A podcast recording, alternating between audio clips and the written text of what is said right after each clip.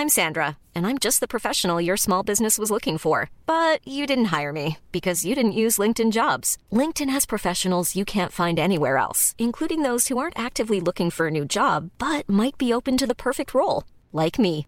In a given month, over 70% of LinkedIn users don't visit other leading job sites. So if you're not looking on LinkedIn, you'll miss out on great candidates like Sandra. Start hiring professionals like a professional. Post your free job on linkedin.com/people today.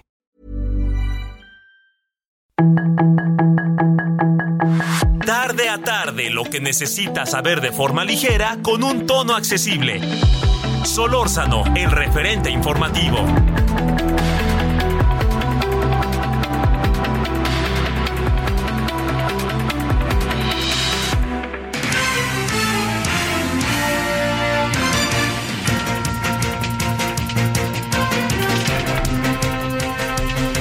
Buenas tardes, aquí andamos como todos los días, gracias que nos acompaña.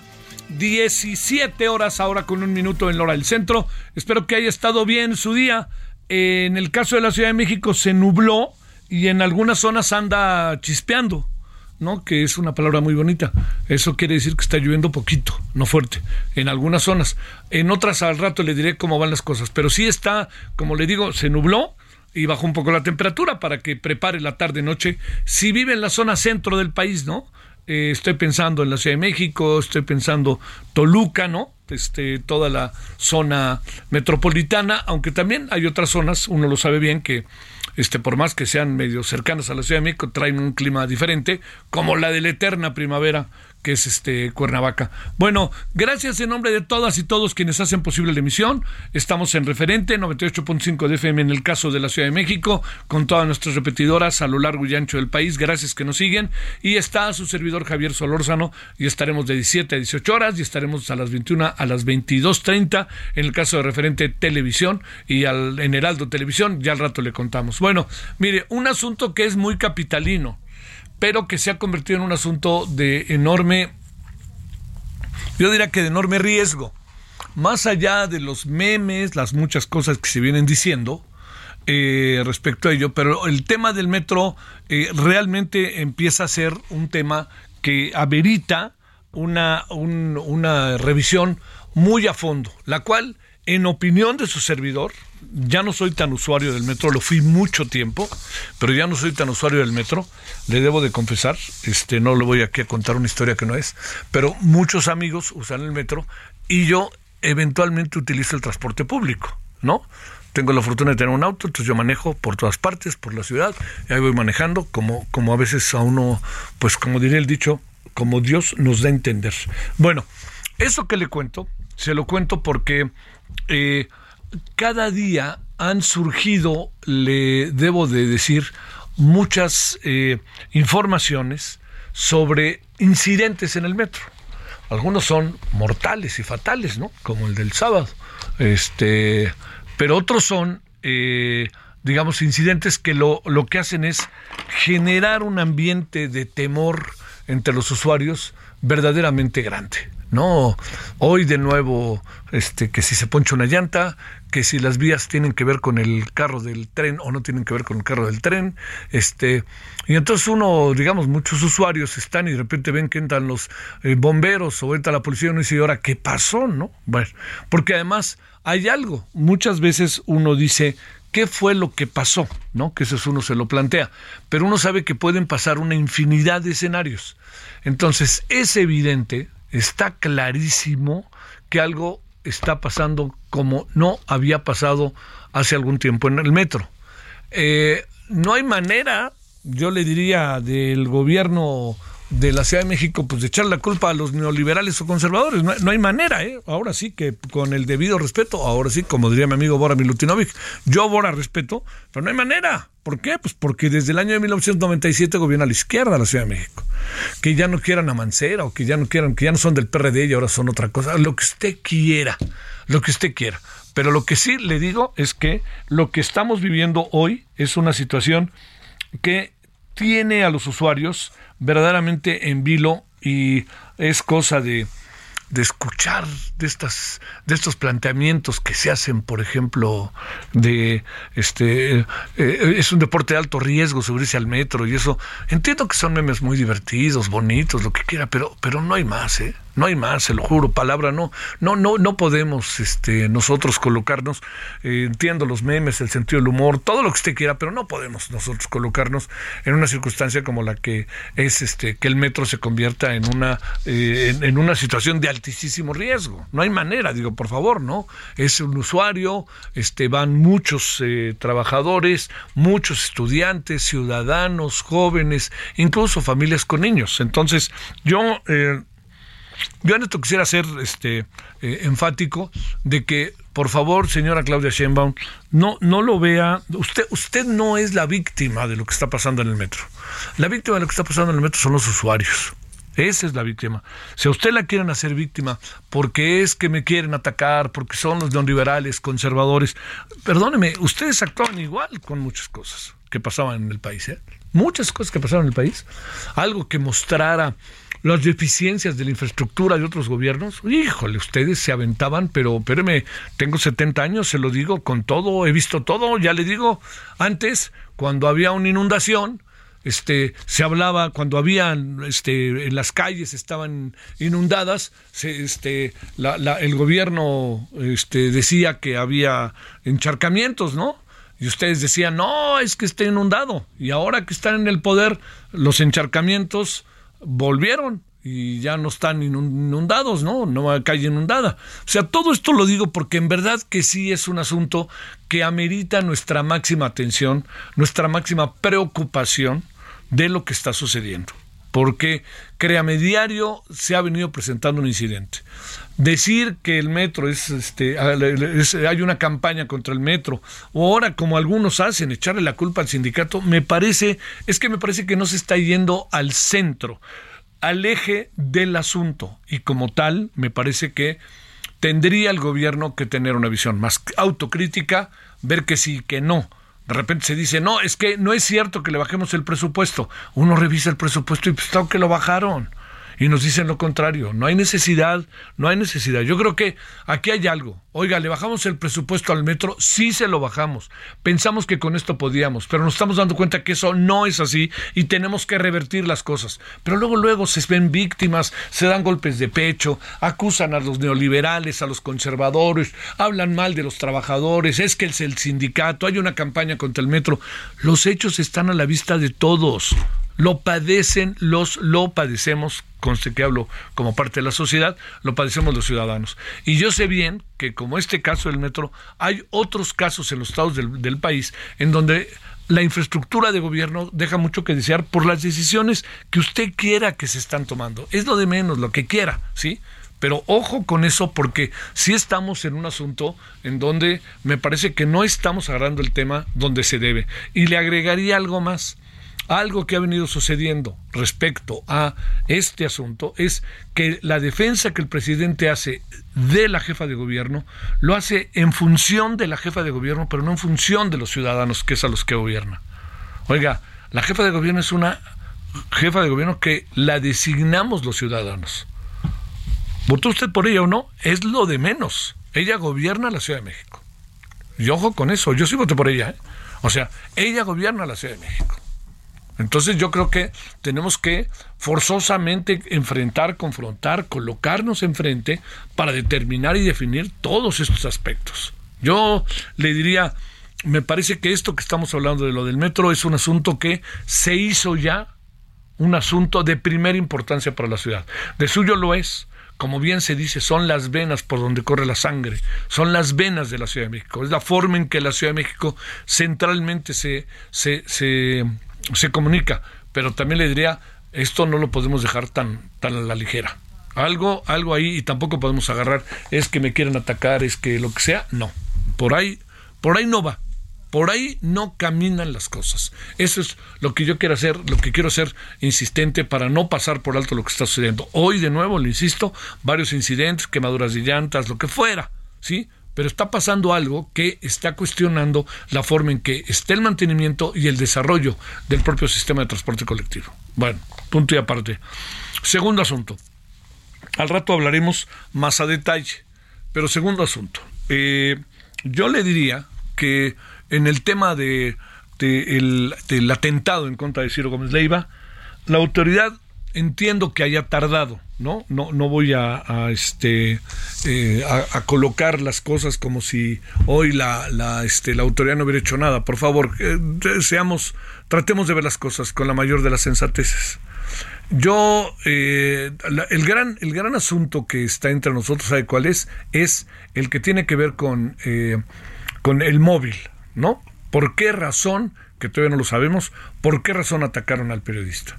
Y yo creo que eso es primero lo más importante. Y yo diría que lo más importante es que por fortuna no fue, no, no, no, no, no alcanzó su objetivo los, los delincuentes. Eso es lo más importante. Pero lo segundo es esto.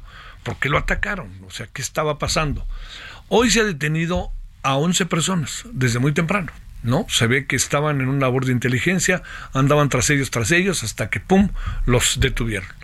Eh, se habla de una banda delictiva, no se habla, que quede clarísimo, no se habla por ningún motivo, esto es muy importante este, considerarlo, no se habla de, de alguna organización de no ser el, este, el, Pedro o no sé qué, que es importantísimo, ¿no? No, no, no perder de vista que lo que sucedió este, y quienes lo perpetraron están poco a poco siendo acorralados.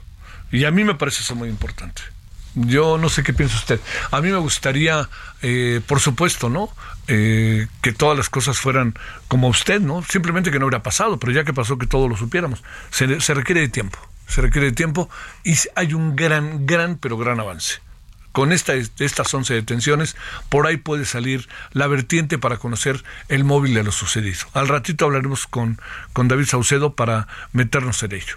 Y ese es, el, yo diría que es el otro gran tema. El tercer tema, yo entiendo que no va acompañada del mismo glamour o de la misma problemática la relación de México con Canadá que la que tenemos con Estados Unidos.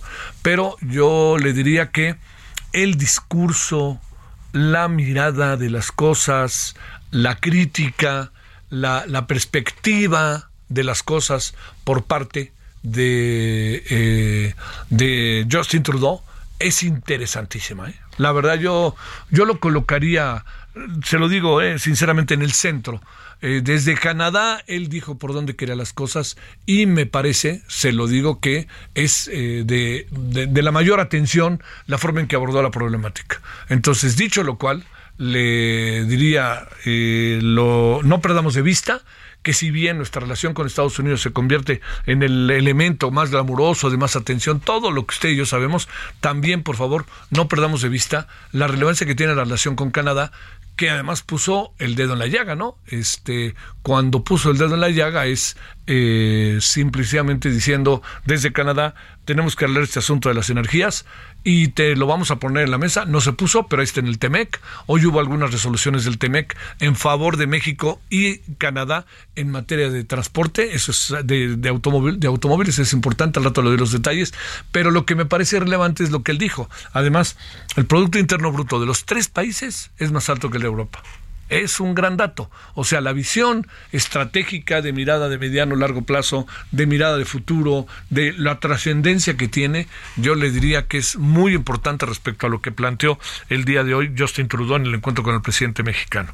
Bueno, se acabó la cumbre ya, colorín colorado, ahora estamos tras otra cosa, este, otros temas, y estamos también tras hacer un seguimiento de lo que aquí se dijo en este país llamado México, en esta ciudad capital del país, durante domingo, lunes, martes, miércoles, para ver si se va a acabar por cumplir o no o fue, como yo me permití escribir bien la razón, la cumbre de los buenos deseos. Bueno, aquí andamos agradeciéndole que nos acompañe, deseando al reitero que haya tenido hasta ahora un buen miércoles 11 de enero de este 2023. Le insisto, está un poco nublado en buena parte de la ciudad, en algunos lados llueve, baja un poco la temperatura, pues, para que estemos a las vivas, ¿no? Lo diría yo. Bueno, vamos con los temas del día ahora. Solórzano, el referente informativo. Soriana, frijol negro precisísimo de 908 gramos a 22.90. Soriana, la de todos los mexicanos. A enero 11, aplica restricciones.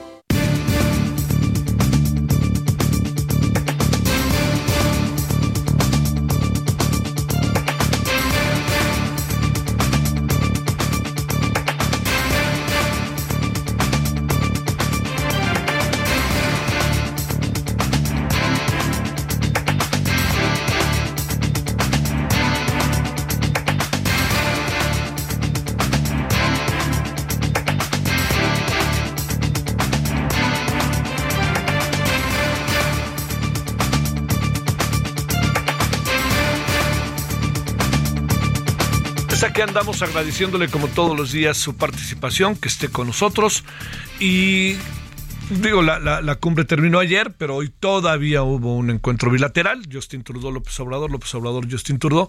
Y si le parece, pues hablemos de eso y tratando de dar una mirada, ¿no? Así ya cerrar lo que fue esta cumbre, que insisto, yo digo que es una cumbre muy marcada por buenos deseos, pero vamos a ver, ojalá esté equivocado y vaya más allá. Que haya buenos deseos, pero que haya algo más que buenos deseos. Le hemos pedido a la doctora Yadira Galvez, internacionalista y académica de la Facultad de Ciencias Políticas y Sociales de la UNAM, que esté con usted y con nosotros. Doctora Yadira, gracias que estás con nosotros. ¿Cómo te ha ido? Buenas tardes. Muy buenas tardes, Javier. Un gusto saludarte a ti y a todo el auditorio que nos acompaña esta tarde. Gracias, Yadira. ¿Qué conclusiones iniciales sacas, eh, tomando en cuenta que pues aunque terminó ayer, pues hoy ya terminó todo con la visita, con la reunión bilateral eh, del presidente de México y el primer ministro de Canadá, Justin Trudeau. Sí, así es, Javier. Pues hay que entender que es una cumbre que se dividió en básicamente tres grandes momentos o tres grandes secciones. La cumbre bilateral México-Estados Unidos, la cumbre trilateral y lo que cerró hoy, que fue precisamente la cumbre entre México y Canadá. ¿Qué haremos? Yo coincido contigo, muchos buenos deseos en el sentido de la narrativa sobre la importancia de América del Norte, de atender los temas comunes de manera, pues así, común, de darle una lógica incluso de, de, de atención al tema de América del Norte, pero al mismo tiempo muchos problemas en cuanto a la forma en que se van a llevar adelante estos acuerdos y la preeminencia de la relación bilateral México-Estados Unidos en cuanto al tema de la migración, la seguridad y por supuesto que el reto que se tiene como región del tema de la competitividad económica. Javier, son muchos temas, eh, pero como bien lo señalas, una parte es la narrativa sobre los compromisos, otra muy distinta es cómo se van a implementar estas agendas y en tercer punto el tema por ejemplo, de la migración y la seguridad, que es un asunto toral para la relación México-Estados Unidos, Javier. Nos colocaron, Yadira, doctora, en una situación, hablo como país, un poco como entre el spa y la pared con esta expulsión de migrantes de Estados Unidos de 30 mil este, una vez al mes, en fin, todo esto. ¿Cómo, cómo, cómo ves esta parte? Yo creo que es una parte muy complicada porque ni Estados Unidos ha logrado atender el tema de la migración, que en últimos meses ha crecido mucho la parte de la llegada de venezolanos, nicaragüenses, cubanos, haitianos, y México ha estado llevando adelante una política sumamente reactiva. Recordemos, eh, eh, lamentablemente, el momento en el que México decide también fortalecer su política migratoria con el amago del presidente Donald Trump. Y en este momento, en términos reales, estamos actuando como una especie de tercer país seguro en el sentido de aceptar estos flujos de migrantes de 30 mil, mientras que Estados Unidos dice que va a aceptar estos 30 mil, que es muy poquito si consideramos el flujo de migrantes, ¿no? Si consideramos que tan solo el año pasado, de septiembre a septiembre, fueron dos millones de personas las que detuvo eh, en Estados Unidos, las que fueron detenidas en Estados Unidos en esta situación migratoria irregular, Javier. Entonces sí coincido contigo en cuanto a que México está en una situación muy complicada. Oye, la otra cosa es este, Entiendo que le, le, piden al señor López Obrador, le pidió al señor Trudeau, este, ya quédense a vivir aquí, de lo bien que nos caen. Pero la pregunta es, ¿Canadá tiene una posición desde Canadá muy clara al respecto, pero no se discutió ni se habló hasta donde se sabe a detalle y tendremos que esperar los tiempos de las decisiones que tome eh, el panel de discusión, los expertos, etcétera, de las demandas de Estados Unidos y Canadá en materia de energía. Sí, claro. Eh, aquí de nuevo este contraste, ¿no? Por un lado sale una declaración alrededor del tema del cambio climático, el medio ambiente y la política energética, cuando sabemos en el caso de México que hay una apuesta muy fuerte por parte del gobierno federal al tema del desarrollo petrolero y eh, la controversia tan fuerte que tenemos con Estados Unidos. Entonces, es una cumbre de claroscuros, interesante, insisto, el tema de la reunión, la narrativa, pero los problemas de fondo se mantienen y hay también desconexiones, me parece, en cuanto al discurso y precisamente este tema del panel de controversias va a ser oral en el futuro, al igual que el asunto, hay que decirlo, de las oportunidades que pueda tener México para la atracción de inversión y todo el tema de la relocalización de las cadenas productivas de valor. que el presidente López Obrador dice que es un tema de sustitución de importaciones, en realidad el asunto es mucho más allá de solamente la idea de sustitución de importaciones, tiene que ver con el, el asunto de, la, eh, de las cadenas globales de valor. Oye, y ahí también en todo esto ya dirá, este, sustitución, esta sustitución, eh, para buscar la manera de que América del Norte produzca, este, consuma lo que produce. El gran problema también, no sé de qué tamaño sea, que tenemos una relación de con muchos países, somos el país que más eh, tratados bilaterales tiene, ¿no? Sí, aunque en términos reales nuestro comercio está sumamente concentrado con Estados Unidos. ¿no? México se colocó como el principal socio comercial de Estados Unidos y uno de los grandes desafíos precisamente de la política comercial de México a nivel exterior, pues ha sido también el asunto de la diversificación de las relaciones comerciales. Y en este sentido, bueno, pues está ahí el tema de nuestra interdependencia económica con Estados Unidos, más el asunto, por supuesto, de la relación en la franja fronteriza, con estas oportunidades que ahora se abren de las cadenas de suministro global, pero que vamos a ver si realmente se concretan estas, eh, estos acuerdos y sobre todo si México logra atraer esa inversión, porque también se necesitan garantías a esa inversión. Y si ahorita estamos en un panel de controversia sobre el asunto energético, pues vamos a ver también cómo va desarrollándose esto, Javier. Bueno, oye, para cerrar, eh, son buenos deseos, se viene algo exactamente, te preguntaría, Yadira, por dónde entramos, por dónde, por dónde acabaremos de esto, cuando también el discurso de ayer, bueno, sí, llamó mucho la atención lo que pasó ayer de, la conferencia de prensa en la cual no hubo eh, por ningún motivo una, ¿cómo decirlo?, como una paridad respecto al tiempo de los que cada uno habló. Sí, por supuesto, ¿no? Y además eh, el tema del manejo de los tiempos en la conferencia de prensa es un, es un asunto importante en cuanto al protocolo y también el tema de la trilateralidad.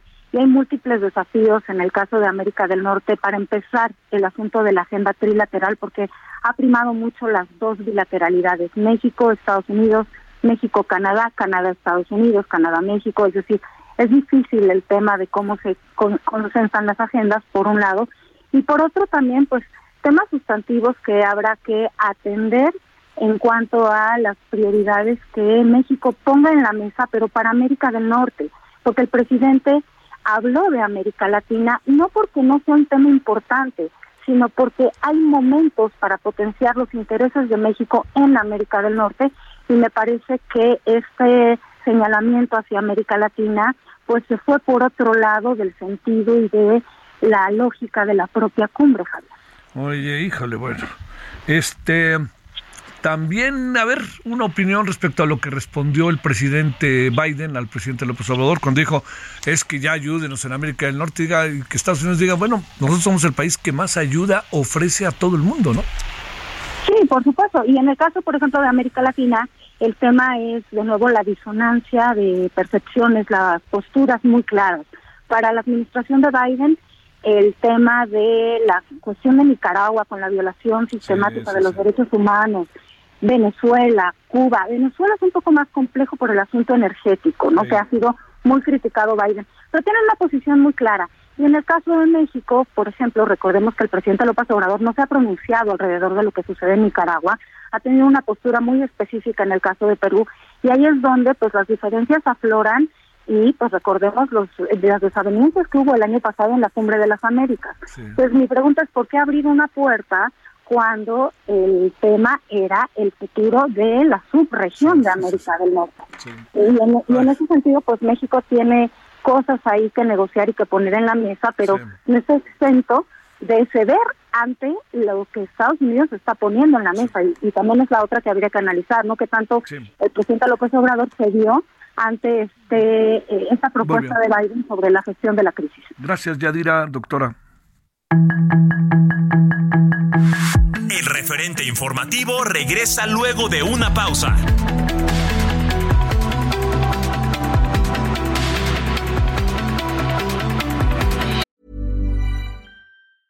I'm Sandra, and I'm just the professional your small business was looking for. But you didn't hire me because you didn't use LinkedIn jobs. LinkedIn has professionals you can't find anywhere else, including those who aren't actively looking for a new job but might be open to the perfect role, like me. In a given month, over 70% of LinkedIn users don't visit other leading job sites. So if you're not looking on LinkedIn, you'll miss out on great candidates like Sandra. Start hiring professionals like a professional. Post your free job on linkedin.com/people today.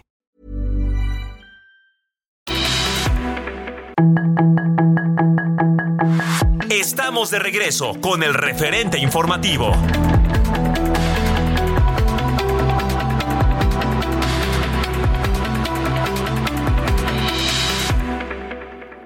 En Soriana lleva pollo entero fresco a solo 38.90 el kilo. Soriana, la de todos los mexicanos. A enero 11, aplica restricciones.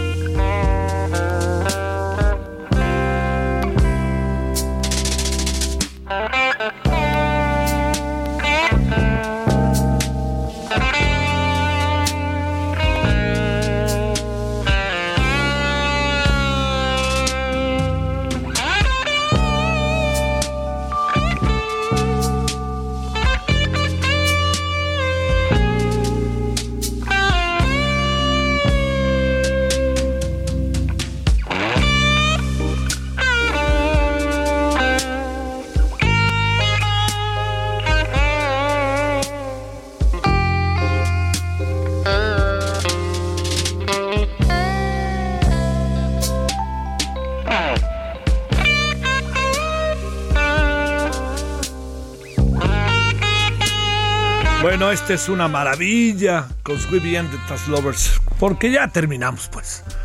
Esta es una canción que interpreta Jeff Beck.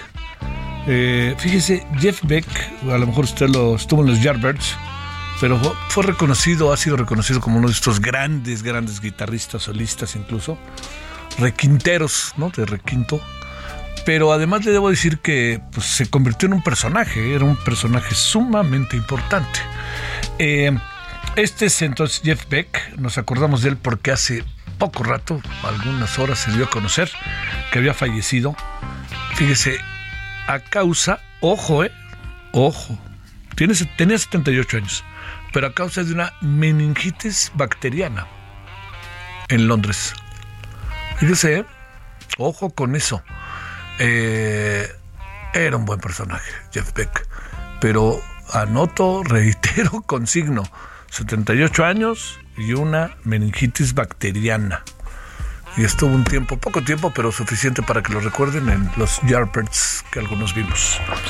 Con We and the Nas Lovers, Jeff Beck, personaje, y se oye, se oye para la tarde que tenemos hoy, ¿no? Porque además anda lloviendo en buena parte de la ciudad, está como para... Está como para quedarse que... Eh, pues echándose qué? Tequila. Un tequila, ¿no? Y bueno, algunos irían por las calles de Calzada de Tlalpan y entrarían en eso que es el Triángulo de las Bermudas y desaparecerían, ¿no? Bueno, ahora sí que cada quien haga de su vida un papalote y su tarde de miércoles como pueda.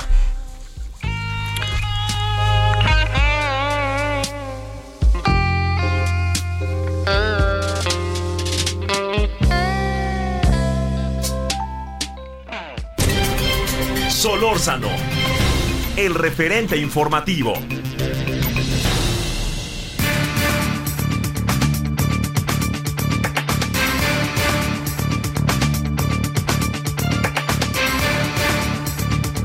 Mire, eh, antes de eh, hablar de Edomex y Coahuila, porque se echaron a andar lo que todo indica es ya la Alianza Va por México que va junta en los dos estados para las elecciones de este año, leo el siguiente comunicado que me parece importantísimo, ¿eh? importantísimo de la FES Aragón. El comité, leeré partes, ¿eh? el Comité de Integridad Académica y Científica de la Facultad de Estudios Superiores Aragón informa. Ahí le voy. La UNAM se metió en serio en el asunto, qué bueno. Ante los señalamientos el 21 de diciembre del 2022 en los que hace mención, se hace mención a un plagio en dos tesis con nombres similares, una presentada por la Facultad de Derecho en 1986, otra en la Facultad de Estudios Superiores Aragón en 1987, este Comité de Integridad académica y científica, valoró los elementos de construcción, desarrollo, estilo, contenido, temporalidad, congruencia y manejo de la información de ambas tesis, así como el análisis de los archivos fiscales y digitales, institucionales y la documentación exhibida por las partes involucradas. A partir de ello, el comité ha elaborado un dictamen técnico académico del cual se desprende que la tesis elaborada en 1987 o sea, la de la ministra, es copia sustancial de la original presentada en 1986 por el exalumno de la Facultad de Derecho. En relación con la actuación y participación del asesor en ambos trabajos de titulación, se analizó y documentó respecto a su posible falta en el, en el cumplimiento de los principios éticos universitarios y el apego a la normatividad institucional. Ambos casos se turnarán a las instancias correspondientes para que se proceda conforme a la legislación universitaria. Dicho de otra manera, según yo estoy interpretando, no estoy haciendo nada del otro mundo como dicen, es que se ha dictaminado, ojo con esto, ¿eh? se ha dictaminado que la tesis presentada por la ministra Yasmín Esquivel en 1987 es una copia sustancial de la publicada en 1986 por el exalumno de la Facultad de Derecho de la UNAM. Bolas, he dicho. Las interpretaciones aparte. 17:37 en la hora del centro. Solórzano, el referente informativo.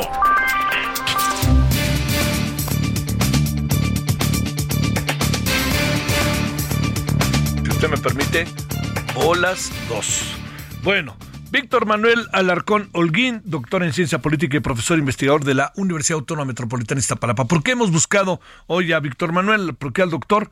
Porque todo indica que está de regreso, va por México que parece que han superado sus diferencias muy marcadas por el presidente del PRI y que están listos para estar juntos hasta donde se entiende PRI, PAN y PRD en Edomex y Coahuila. ¿Es así? ¿No es así? ¿Qué significa? Víctor Manuel, muchas gracias que estás con nosotros. ¿Cómo te ha ido? A ver, a ver, atiendan. A ver, otra vez, espérame. A ver, ¿ahí me escuchas, Víctor Manuel? Ahí, me, ahí te escucho perfecto, querido Javier. Gracias. ¿Cómo ves esto que yo daba de preámbulo, eh, doctor? Pues mira, pues eh, desde luego eh, esto pondrá de confirmarse bien todos esos elementos con el registro en los respectivos institutos electorales o en los OPRES locales, eh, pues bueno, pondrá esta competencia eh, pues mucho más intensa y pues bueno, esto pues desde luego le suma un poco al escenario que no le gusta al presidente y ni a sus defensores, de que, pues bueno, forma parte, digamos, de otra vez otra conspiración eh, que impedirá que la cuarta transformación avance, pero bueno, las elecciones son así y bueno, pues el, que tiene la última palabra es el electorado. Este, da la impresión, te pregunto que sí ahí va por México, da la impresión que, este, como decirlo, que, que sí se reconcilian, que sí están ya de acuerdo? ¿Qué alcanzas a, apreciar en un bote pronto de lo sucedido?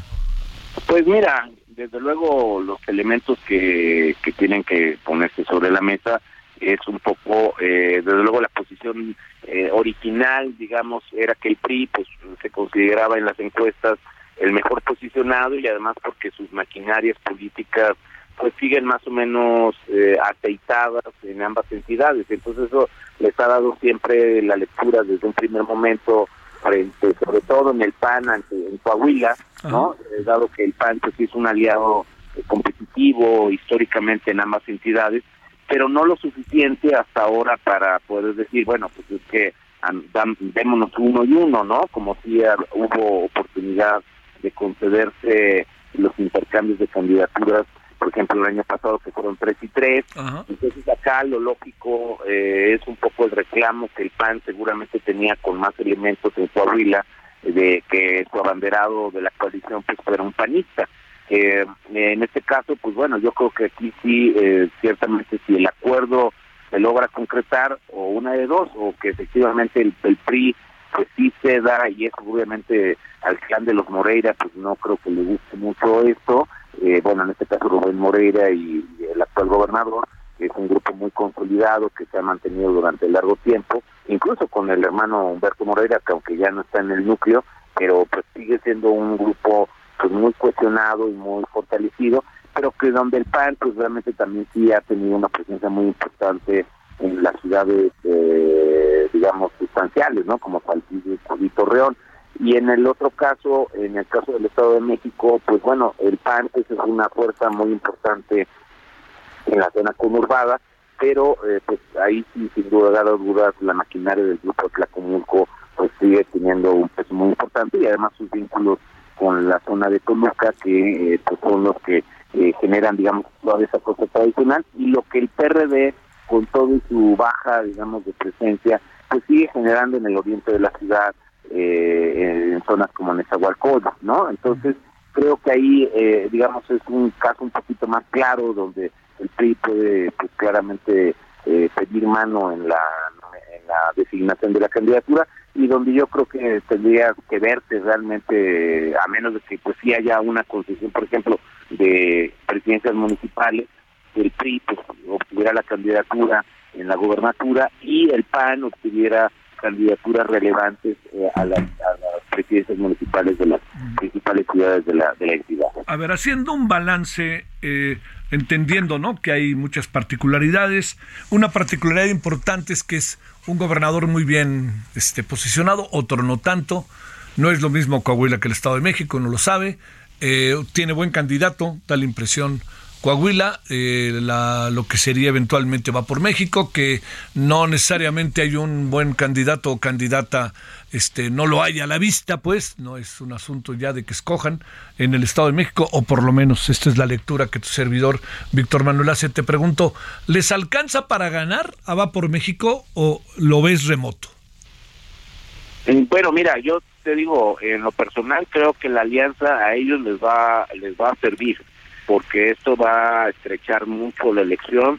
Creo que la elección, por ejemplo, del candidato Morena no es buena, o sea, Armando Guadiana honestamente es un candidato que aunque es un eh, eminente empresario, pues yo creo que tiene una enorme limitación discursiva, este, me parece que es un candidato más folclórico que otra cosa, eh, claro, con un fuerte respaldo, eh, desde luego, sobre todo de, una, de un actor de primer orden como es Manuel Bardes, que seguramente le será de mucha utilidad para asesorarlo en la campaña electoral. Yo pienso que incluso más, como se rumoraba que era el candidato Ricardo Monreal, pues no, yo pienso que él es el candidato de Manuel Bardes y de los negocios de la Comisión Federal de Electricidad y de la, y de las mineras de carbón eh, y que y que creo que eso es un mal signo para el agravio que todavía se sigue teniendo con las comunidades que han sido afectadas precisamente por los desastres mineros, por estos accidentes muy desafortunados, y eso va a ser un factor que pese muy negativamente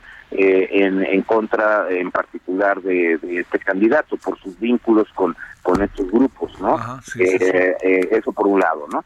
Y en el caso del Estado de México, pues en la medida en que Delfina pues sigue sin levantar, sigue sin prender, a, pesar de que hay maquinaria que obviamente lo está respaldando con los programas sociales y el apoyo evidente del presidente con su imagen, con su, con su trayectoria, eh, me parece a mí que eh, esto le puede ser un piso que eh, desde ahí, independientemente de, las situaciones que se le siguen imputando de ser una este, situación con los manejos de los dineros de los maestros, este, sí me parece que el PRI ahí sí tiene una oportunidad muy importante y si se suma, insisto, el peso que tiene el PAN en la zona conurbada, eh, me parece que la competencia se va a poner muy interesante y, muy compleja también por el mismo manejo discursivo, donde seguramente el presidente de la República va, sí va a tener que meter mucha mano, mucho, mucho discurso para tratar incluso de con ello eh, compensar la fuerza operativa que la oposición va a adquirir a partir de este acuerdo si es que se concreta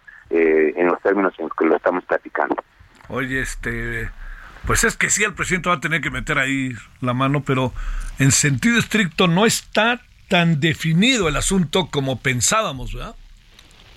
Eh, sí, no, de hecho las encuestas, digo, siguen marcando tendencias, bueno, todavía favorables a, a Morena y sus aliados en el Estado de México, pero pues yo diría que esencialmente una vez que ya esté más o menos bien establecida la mecánica, yo creo que el despliegue operativo del PRI, este, insisto, la, el trabajo que siempre también ha caracterizado al PAN en, estas zonas como como este eh, digamos en en Naucalpan, en, ¿no? En los municipios un poquito más este, más pudientes, ¿no? Como como los que están en la zona nor, noreste de, la entidad, eh, pues yo creo que ahí donde creo que eh, eh, será un elemento, una batalla muy interesante, como por ejemplo todavía el PRI pues, tiene presencia en Tlanepantla, en Ecatepec, en ahí es donde es donde yo creo que se va a disputar el voto de una manera muy, muy, muy, muy intensa, ¿no? Y, y insisto, aunque el PRD está muy de bajada, este, de todos modos creo que va a ser muy interesante la, la, participación del PRD en una zona como Nezahualcóyotl. Te mando un gran saludo, muchas gracias, Víctor Manuel. Gracias, querido Javier, como siempre, un abrazo. Gracias, muchas gracias. 17:46 en hora del centro. Solórzano, el referente informativo.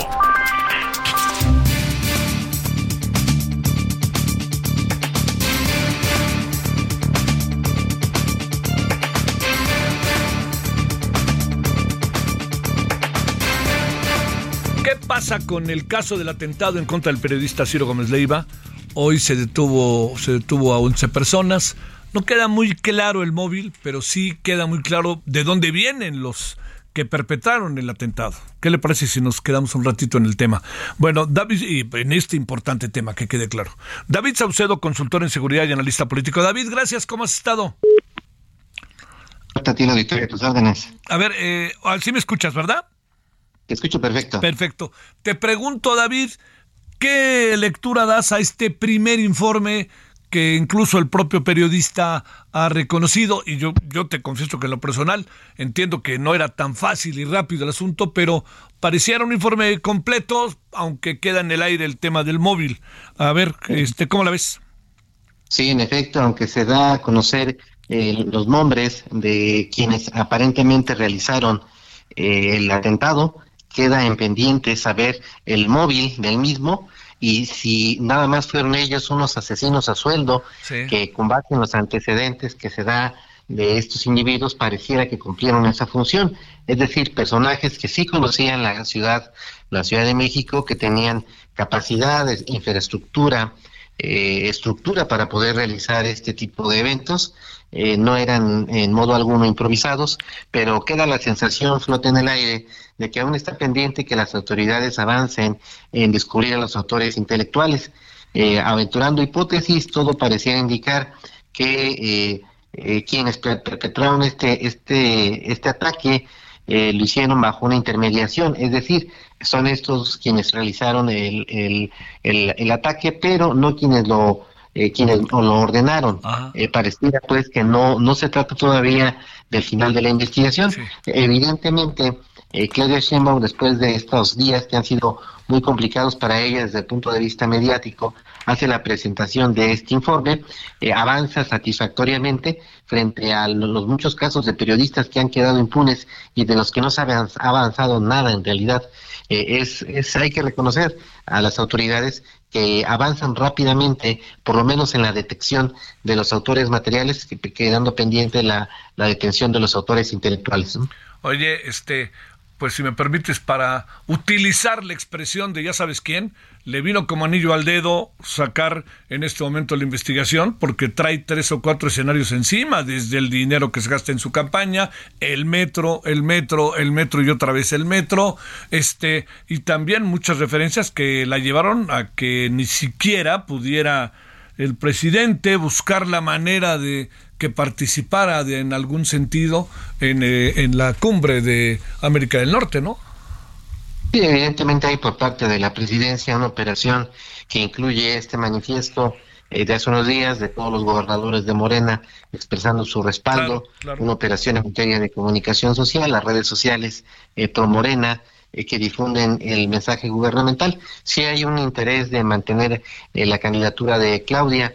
Este evento evidentemente también les da esta posibilidad de anotarse un punto mediático. Eh, evidentemente Ciro también ah, reconoce el avance de la investigación, me parece que él lo hace también de manera prudente, pero también, también de manera contundente y genuina. frente a los muchos casos, insisto, de periodistas que han sido agredidos eh, es satisfactorio que finalmente en un caso en particular se avance sin importar de quién se trate la persona. Me parece que esta debiera ser la, tesitura de aquí en adelante cuando hay un ataque a algún, algún compañero de medios de comunicación, que se avance con esta celeridad y con esta contundencia. Te pregunto, eh, podemos, a ver, que está difícil, ¿no? Pero bueno, no puedo dejar de preguntártelo. ¿Podemos plantearnos te planteo incluso de manera muy directa, David, eh, algún tipo de hipótesis o realmente es, es un terreno todavía sumamente este, desconocido, ignoto? Hay, hay dos, las que son las hipótesis más eh, que se han manejado más eh, por parte de los medios de comunicación, las propias autoridades. Sirio en este caso ha sido muy responsable al no aventurar ninguna hipótesis. A mí me parece que la más contundente es la que tiene que ver con su ejercicio periodístico, eh, el desempeño que haya tenido junto con sus colaboradores en el señalamiento de ciertos casos de líderes del narcotráfico en ciertas regiones del país. El presidente avanzó una hipótesis un poco increíble, que es la otra que también manejan las autoridades, en el sentido de que había sido un atentado con el objeto de dañar la imagen de su gobierno. La, la menciono únicamente porque es la que flota en el aire y que la, que el propio presidente eh, manifestó. Yo, yo me inclino más por la primera hipótesis, es decir, en su labor periodística, eh, Ciro y su equipo de colaboradores hicieron señalamientos eh, honestos, eh, eh, para mí sustentados, en todo caso, bien sustentados, sobre la actividad criminal de ciertos grupos del narcotráfico en algunas regiones del sureste del país, concretamente Michoacán, y yo intuyo, yo percibo que por ahí vino el ataque, aunque entiendo que el abogado de uno de los narcotraficantes señalados en una pieza periodística reciente por el equipo de Ciro eh, mandó emisarios para decir que él no había sido, pero ya sabemos cómo son los narcos michoacanos, eh, lanzan la piedra y esconden la mano. Sí, es cierto que, que había eh, este, asegurado que no tenía responsabilidad en el asunto, ¿no? El personaje señalado en el famoso video presentado en el programa de, del periodista de Ciro. Déjame cerrar diciéndote, ¿qué te dice la detención de estas 11 personas en cuanto al origen de su grupo, etcétera? Eh, eran sicarios, pero también una banda de narcomenudistas dedicados también a la extorsión. Eh, justo por la, la, zona en la que se desenvolvían ellos, a mí me queda claro que tiene vínculos con la familia michoacana. Es de sobra conocido que eh, la, la, familia michoacana eh, echó raíces en la Ciudad de México gracias a una serie de alianzas con mafias locales. Esta es una de ellas. Entonces a mí me parece muy claro que se fortalece la hipótesis eh, que, que, enseñamos en el principio, que el, ataque viene por parte de grupos de crimen organizado. Y para cerrar, eh, esas gorras del cártel Jalisco Nueva Generación, pues es una buena finta bajo esta perspectiva, ¿no? Sí, definitivamente es parte de la, de la escenografía, de, de, los distractores que generan ahí los distintos grupos con el objeto de eh, generar estas sensaciones. Pero bueno, ya veremos si las eh, autoridades investigan y avanzan en esta ruta, si se trató de eh, en efecto grupos michoacanos o grupos galicienses. Yo me inclinaría por los primeros, pero habrá que ver qué dicen las autoridades. En este caso, al menos, por razones político-electorales, eh, eh, pareciera que Claudia, su equipo, Omar Garfuch, Ernestina, están avanzando de manera rápida para poder contrapesar estos otros problemas mediáticos que ha tenido Claudia en los últimos en las últimas semanas. Es lamentable que por razones de imagen se avance, pero mejor esto que nada, ¿no? Te mando un gran saludo, David Saucedo. Gracias a ti, Javier, un abrazo. Bueno, en la noche hablaremos de este tema. Ah, en la noche hablaremos de la tesis, de lo que ya fue el comunicado de la FES Aragón. Estaremos hablando del Va por México, Estados, Estado de México, Coahuila, que ahí van. El fin de la cumbre y sería parte de lo que tenemos, ¿no? Ojalá nos acompañe 21 horas en hora del centro, era la televisión referente. Gracias, estoy ahí tarde, adiós.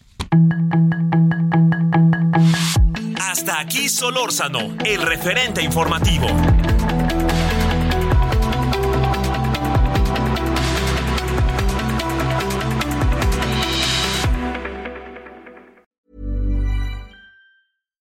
When you make decisions for your company, you look for the no-brainers. And if you have a lot of mailing to do, stamps.com is the ultimate no-brainer. It streamlines your processes to make your business more efficient, which makes you less busy. Mail checks, invoices, legal documents, and everything you need to keep your business running with stamps.com. Seamlessly connect with every major marketplace and shopping cart.